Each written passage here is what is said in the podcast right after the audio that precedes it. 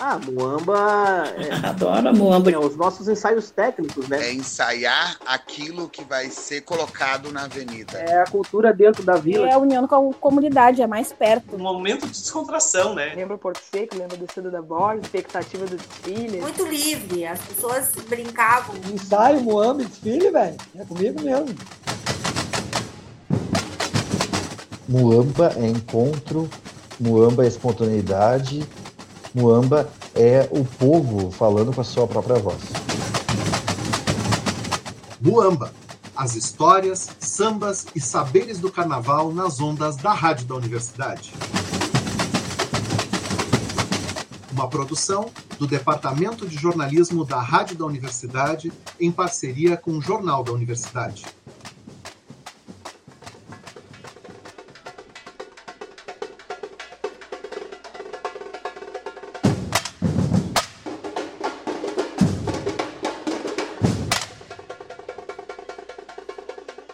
Olá, ouvintes. Eu sou Everton Cardoso, jornalista, crítico e editor do Jornal da Universidade, além de folião de bloco e componente de escola de samba.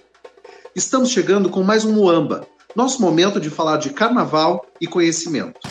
Comigo na apresentação, Helena Catani, historiadora, arquivista, integrante do Centro de Estudo e Pesquisa de Tema Enredo e pesquisadora apaixonada por carnaval. Oi, Everton. Oi, ouvintes. Hoje, a gente recebe um pesquisador da cultura popular brasileira formado dentro da URGS. Jackson Raimundo fez graduação, mestrado e doutorado no Instituto de Letras, sempre estudando samba enredo. No ano passado, ele lançou a dissertação de mestrado no livro Samba Enredo, a poética do Carnaval de Porto Alegre. Hoje, ele segue acompanhando a cultura carnavalesca, mas a partir da Universidade de Brasília. Jackson, seja muito bem-vindo ao programa. Olá, ouvintes da universidade. É um prazer estar com vocês. Como começou o carnaval, o samba enredo na tua vida? Everton, desde criança eu tenho uma paixão enorme pelo, por esse universo do carnaval, em especial pelo universo das escolas de samba.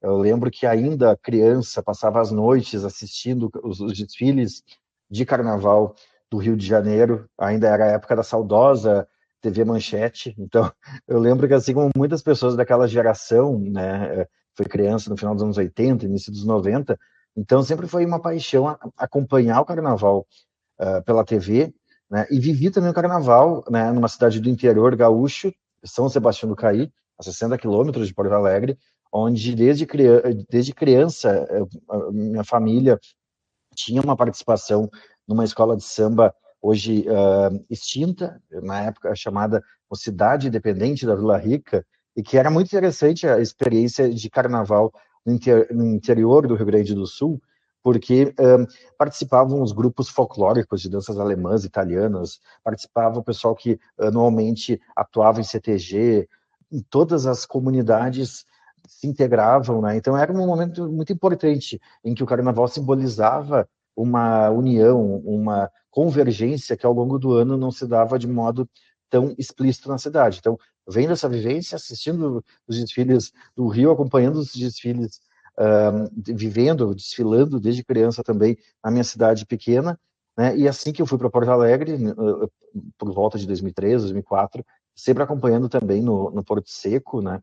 Ainda assisti um desfile, o último desfile na Augusto de Carvalho, mas também sempre apaixonado pelos, pelas escolas de samba de Porto Alegre. Então, é uma paixão que vem de muito tempo e que, uh, chegando na academia, eu vi que era o momento né, de fazer com que ela também virasse objeto de estudo acadêmico.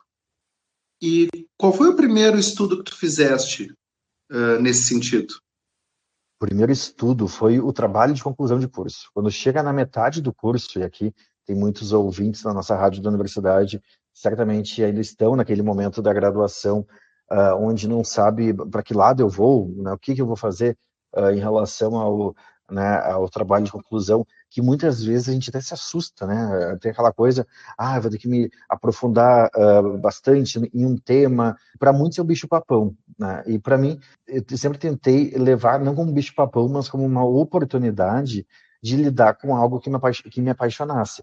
Então, uh, refletindo bastante, né, eu me dei conta de que esse era um tema que, na, a partir da perspectiva da canção popular, dos estudos de canção, eu poderia trabalhar com ele na, no meu curso de graduação, que foi Letras, né, a minha graduação em Letras, na Universidade Federal do Rio Grande do Sul. Aí procurei o professor Luiz Augusto Fischer, que, que desde os anos 90 esteve à frente do núcleo de canção da URGS.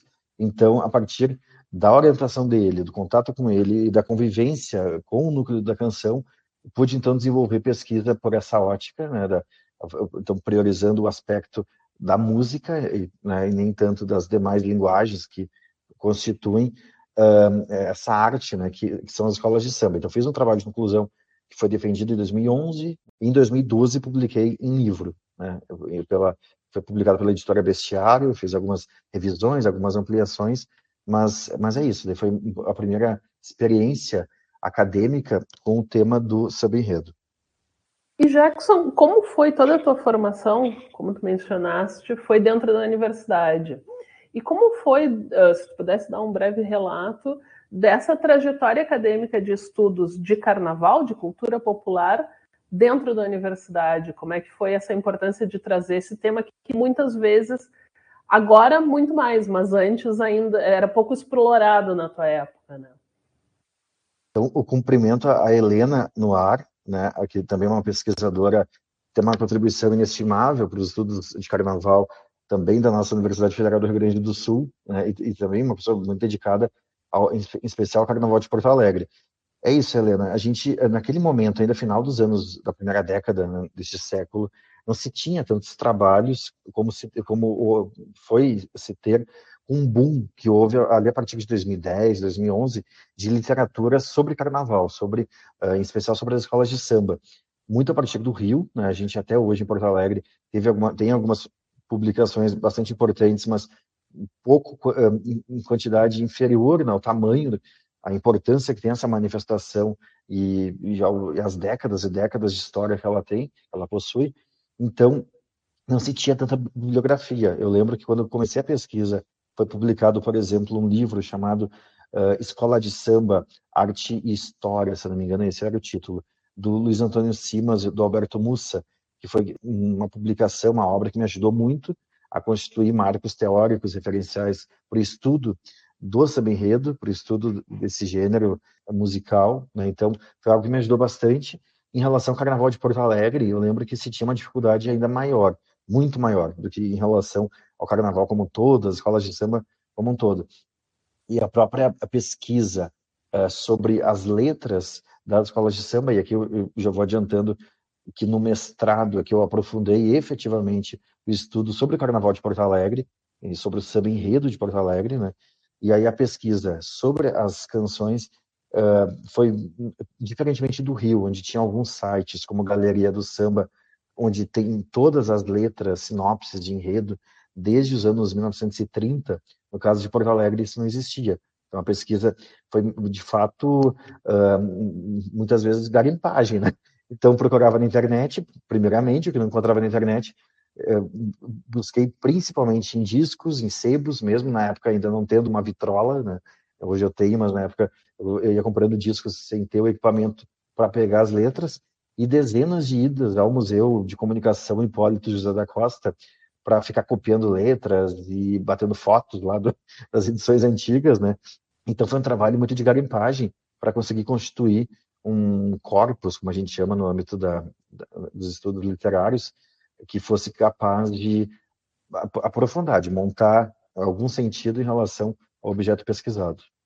E depois dessa tua trajetória, assim, de graduação, mestrado, doutorado nesse campo, uh, o que que tu percebes hoje como uma lacuna? O que que tem para desbravar no estudo sobre samba enredo?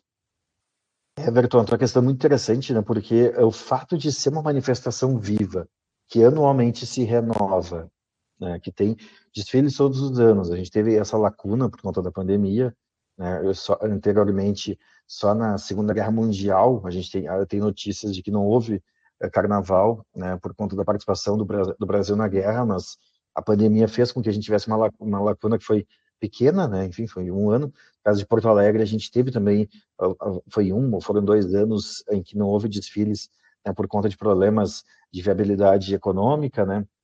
Mas em relação à manifestação de modo geral, ela anualmente se renova, a gente pode considerar isso, e, os desafios também uh, sempre vão aparecendo. Meu doutorado, né? E aí eu cito ele aqui, buscou analisar o, o que são os elementos constitutivos de uma brasilidade dentro da poética cancional do samba-enredo, e aí, se no mestrado eu estudei Porto Alegre, no doutorado eu estudei o samba-enredo do Rio de Janeiro, um trabalho de bastante fôlego, uh, e, e, ele se encerrou, a pesquisa se encerrou em 2019, foi o ano que eu defendi o trabalho, e 2019 uh, já apresentava uma característica diferente do projeto de pesquisa aprovado lá em 2016, né? Quando eu apresentei o projeto de pesquisa para o programa de pós-graduação em letras da URGS, eu lembro, por exemplo, que nós não tínhamos um ciclo, não tínhamos um, um ciclo de sambas críticos uh, politizados como a partir de 2017, sobretudo 2018, passou a ter, e que 2019 foi um boom. Então eu tive que criar um capítulo né, até acrescentando elementos que não estavam no projeto de pesquisa, para dar conta de algo que estava explodindo, que meu trabalho seria capenga se não considerasse que todos os, todas as escolas de samba, praticamente, naquele contexto, estavam fa fazendo enredos mais críticos, mais politizados, né, no contexto de um Brasil bastante polarizado do ponto de vista político, né, desde o golpe, o golpe, de 2016 e todo o avanço né, de um extremismo de direita que ocorreu desde então. Jackson, então tu acompanhou essa evolução, vamos dizer, dessa, dessa a trajetória acadêmica, que, que eu também, de certa forma, acompanhei de uma dificuldade muito grande de encontrar fontes, encontrar uh, literatura específica sobre o tema, e hoje a gente vê que é muito menos difícil, não vou dizer mais fácil, menos difícil, né? Como é que tu vê essa evolução desse quadro, desse aumento de pesquisas, não só dentro da URGS, mas em todo o ambiente acadêmico, de incluir a cultura popular, no nosso caso o carnaval, dentro dessa da, da academia, né?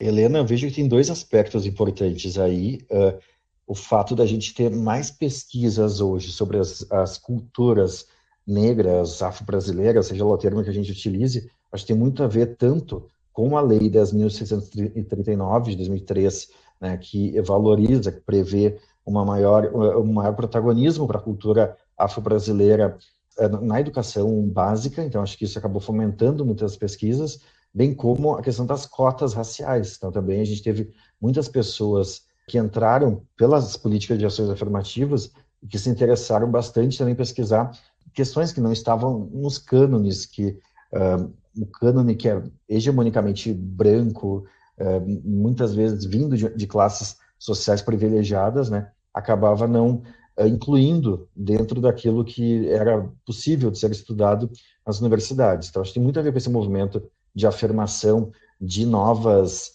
identidades, de uma maior diversidade cultural, também no âmbito da universidade, então, acho que isso possibilitou, isso acabou potencializando né, essa, essa questão da gente ter mais pesquisas sobre o que é legado das culturas afro-brasileiras, das culturas negras, negras brasileiras dentro da universidade e o carnaval, as escolas de samba em especial, também estão dentro desse contexto. Né? Então, só um comentário, eu acho que a gente evoluiu bastante em relação ao Rio, mas em relação ao Porto Alegre, eu ainda vejo uma dificuldade. Eu lembro que nós tivemos recentemente, agora em maio, os desfiles uh, das nossas escolas. Uh, e aí eu estava procurando as letras, né? E, e, tinha uma dificuldade. Eu fiz um artigo para dois artigos para a revista Parênteses. E aí eu lembro que mesmo uh, as letras e as gravações de algumas das agremiações não estavam em lugar nenhum ainda naquele momento que eu estava escrevendo, mesmo faltando poucas semanas né, para os desfiles. Então, Porto Alegre, eu acho que ainda tem, uh, pode consolidar ainda mais essa questão, não só de uma imprensa uh, que valorize né, o, o, carnaval, mas também de uma memória cultural da nossa história, das nossas escolas de samba e tribos.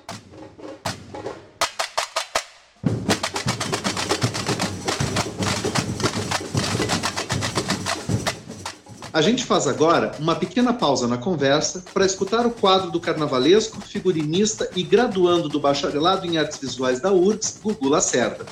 Hoje ele nos fala sobre tribos carnavalescas. Fala, Gugu! O Carnaval de Porto Alegre possui muitas características, relevantes referências históricas que o torna singular e rico no que se refere à representatividade cultural.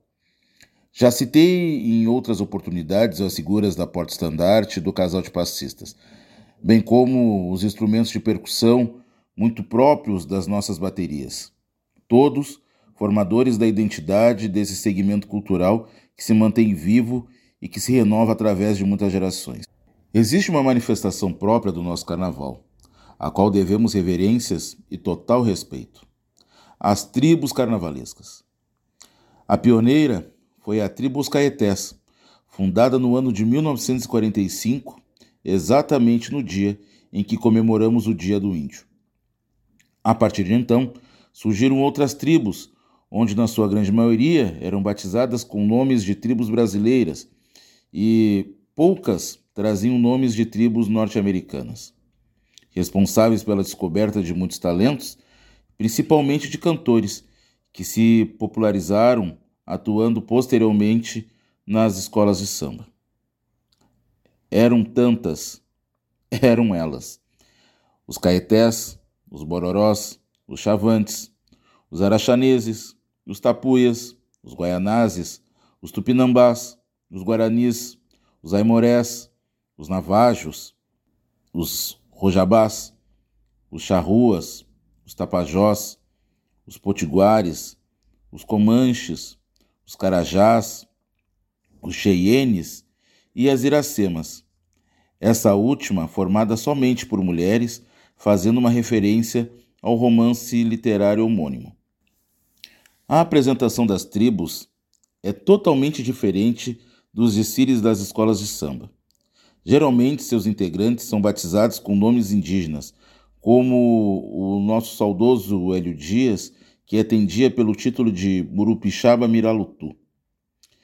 Ao invés de sambas enredos, as tribos cantam um hino e a bateria executa o zugné, ritmo que é um misto de afro com referências indígenas. A bandeira é conduzida por um homem chamado de bandeiristas. Não há passistas, mas sim bailarinos. Durante o desfile, existe um momento onde é encenada a lenda, ou seja, um enredo, é, onde outros hinos são cantados, tendo o pajé e o cacique comandando o espetáculo. O número de tribos carnavalescas diminuiu na década de 1970 Durante as décadas de 80 e 90, tivemos três tribos disputando o título na categoria especial. Eram os tapuias, os guaianazes e os comanches. Na atualidade, somente os comanches desfila, representando a comunidade da Vila São José, tornando-se com dignidade a resistência da cultura popular. Salve Hélio Dias, Emetério Barros, Rubens Silva, Mário Bartoschak, Georgina Ribeiro, Araçóia Curimã.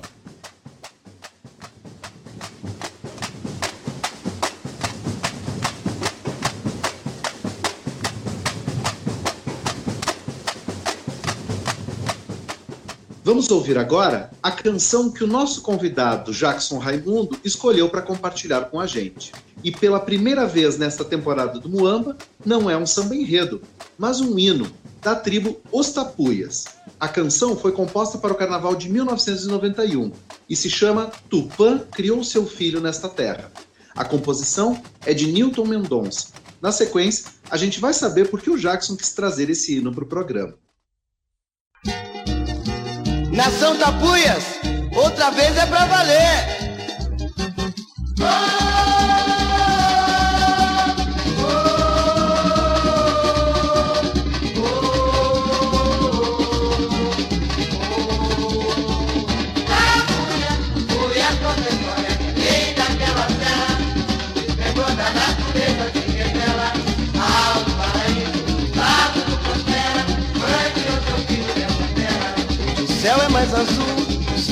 Brilhante, a lua mais prateada estrelas mais cintilantes. Os bosques são mais verdes, os campos mais floridos, as fontes mais cristalinas, as árvores mais coloridas.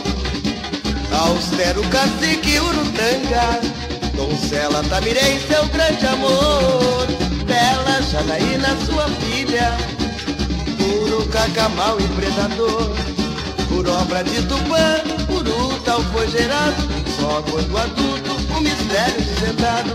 Cresceu, já caiu, o povo acabou, o duplo casamento no que se realizou.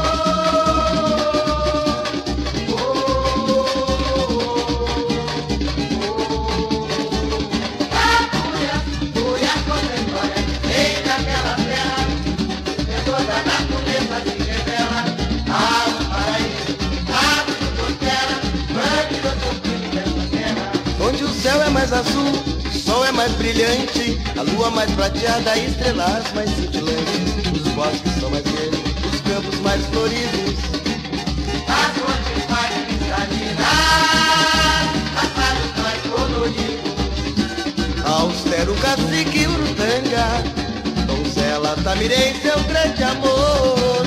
Ela, Janaína, sua filha, Uru, cacamal e predador. Por obra de Tupã, Uru tal foi gerado, só quando adulto o mistério desvendado. Cresceu, já caiu, o fogo acabou, o duplo casamento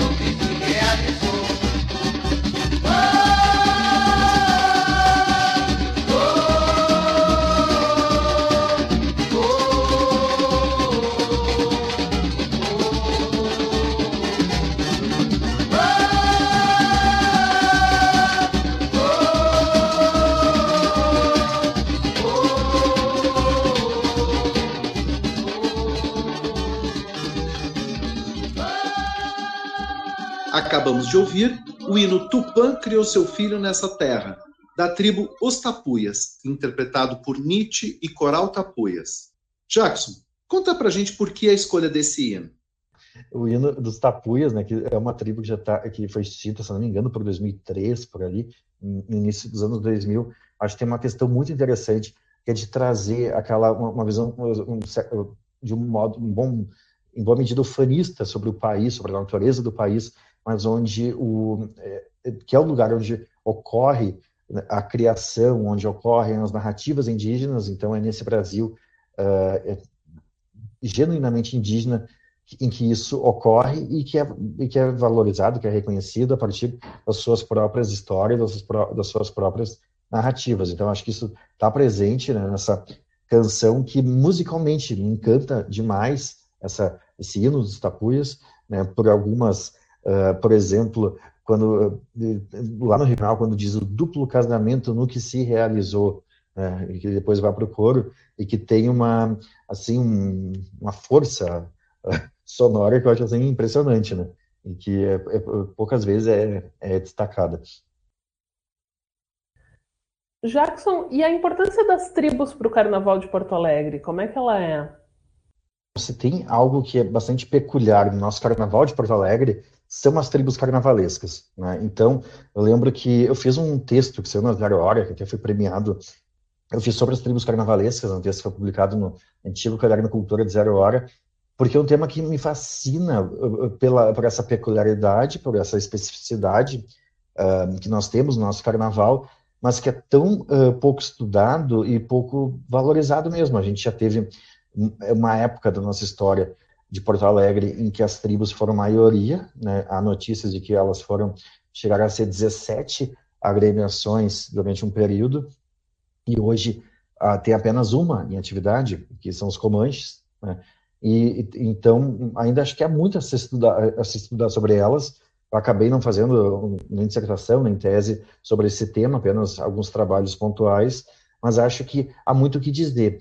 Né? Por exemplo, a gente tem nelas uma estética e características performáticas, cênicas, que são únicas, que uh, lembram, uh, e antes fora do ar, uh, nós conversávamos, Helena e eu, sobre a questão de Parintins, né, que recentemente nós tivemos o Festival Folclórico de Parintins, onde estão lá presentes os elementos da, indígenas, as culturas indígenas, em diálogo com a ideia de espetáculo, com a ideia de competição também, né, que perfaz né, o, o festival em si, que também é uma característica da modalidade carnavalesca escolas de samba, e que no caso das tribos, é, elas apresentam isso já há muitas e muitas décadas, e que uh, acredito né, que acho falta talvez uma visibilidade né, o suficiente a contribuição, a importância que elas têm uh, para a nossa história cultural de Porto Alegre, do Estado e mesmo do país. Né? Há publicações uh, que falam, por exemplo, sobre a influência das tribos para a formação do samba rock, do swing, é um gênero que acabou tendo uma expressão nacional, mas que em Porto Alegre teve um desenvolvimento bastante acentuado, relevante durante um período, né? E as tribos influenciaram também essa sonoridade, né? Então, elas têm uma importância que é de muito tempo e tem algo também, Everton, que eu quero comentar aqui, porque alguns anos atrás rolou uma polêmica muito forte sobre questões como a apropriação cultural, né, é, envolvendo uh, uh, as culturas indígenas. E aí uh, a Folha de São Paulo fez uma, uma, matéria muito interessante sobre as tribos de Porto Alegre, eu acho que foi uma das poucas vezes em que a mídia nacional se interessou por esse tema. E aí eles me, me perguntaram, enfim, fiz algumas, algumas declarações para o jornal, e aí perguntaram sobre essa questão. E aí uma, o, o que eu trouxe é de que, para uh, desde a sua concepção, as tribos carnavalescas de Porto Alegre elas têm uma visão de uma brasilidade onde todos se integram e onde o indígena acabava sendo a síntese dessa nacionalidade. Então, uh, isso desde, desde os anos 40, né, quando elas começam a se formar, está muito presente essa questão de uma brasilidade, de uma nacionalidade representada, simbolizada pelo índio, né, e onde todos, todos brasileiros acabam se reconhecendo nela. Né? Lembrando que também a gente teve durante diversos desfiles a presença de comunidades indígenas desfilando, participando e contando as suas próprias histórias.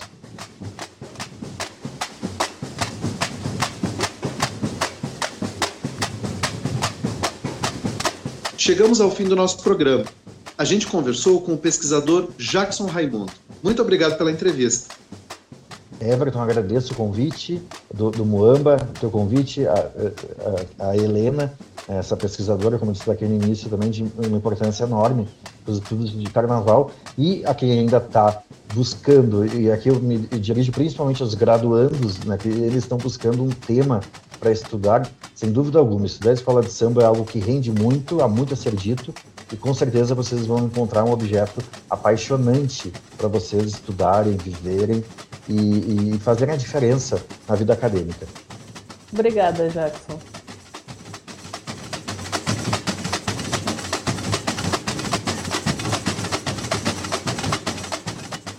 Trabalharam neste programa Everton Cardoso e Helena Catani na entrevista e na apresentação. Gugu Lacerda no quadro Fala Gugu e Mariana Sirena na produção e edição. Na trilha sonora, Vinhetas de Mestre Estevam, bateria da Escola de Samba Bambas da Orgia. A gravação foi feita ao vivo pela professora Luciana Praz em 1998 para a dissertação sobre saberes musicais em bateria de escola de samba. Para ouvir esta e as edições anteriores do programa, acesse o blog urgs.br/muamba.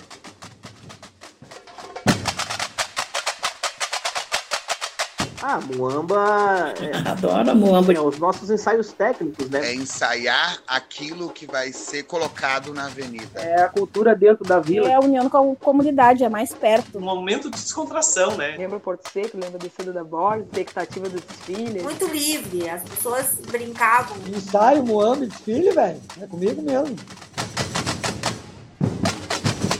Muamba é encontro, Muamba é espontaneidade, Muamba é o povo falando com a sua própria voz.